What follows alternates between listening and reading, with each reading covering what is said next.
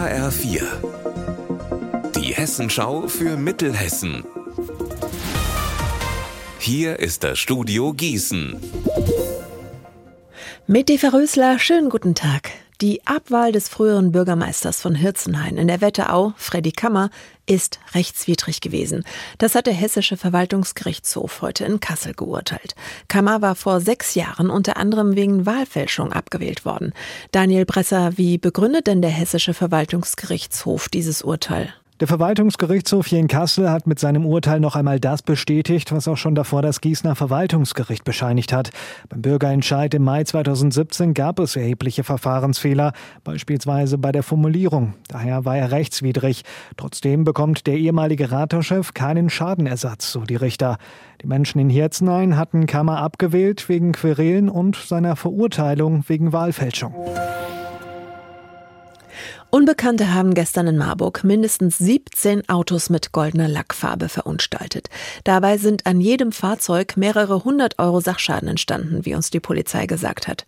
Sie sucht jetzt Zeugen, die etwas Verdächtiges gesehen haben. Die Autos waren allesamt in der Straße am Richtsberg geparkt. Zu welcher Uhrzeit sie mit der Goldfarbe eingesprüht wurden, ist noch unklar. Die Polizei ermittelt in alle Richtungen, geht aktuell aber nicht davon aus, dass es sich um eine gezielte Protestaktion handelt. Nach einer Abseilaktion über der A485 in Gießen ermittelt die Polizei jetzt wegen zwei Klimaaktivisten. Einen 40 Jahre alten Mann aus Gießen und eine 25 Jahre alte Frau aus Marburg-Biedenkopf. Beiden wird Nötigung und ein gefährlicher Eingriff in den Straßenverkehr vorgeworfen.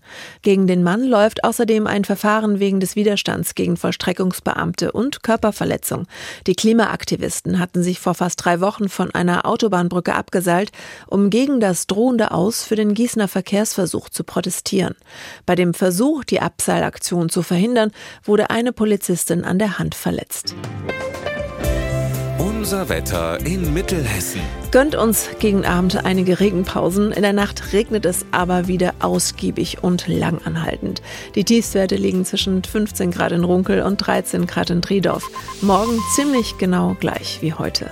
Ihr Wetter und alles, was bei Ihnen passiert, zuverlässig in der Hessenschau für Ihre Region und auf hessenschau.de.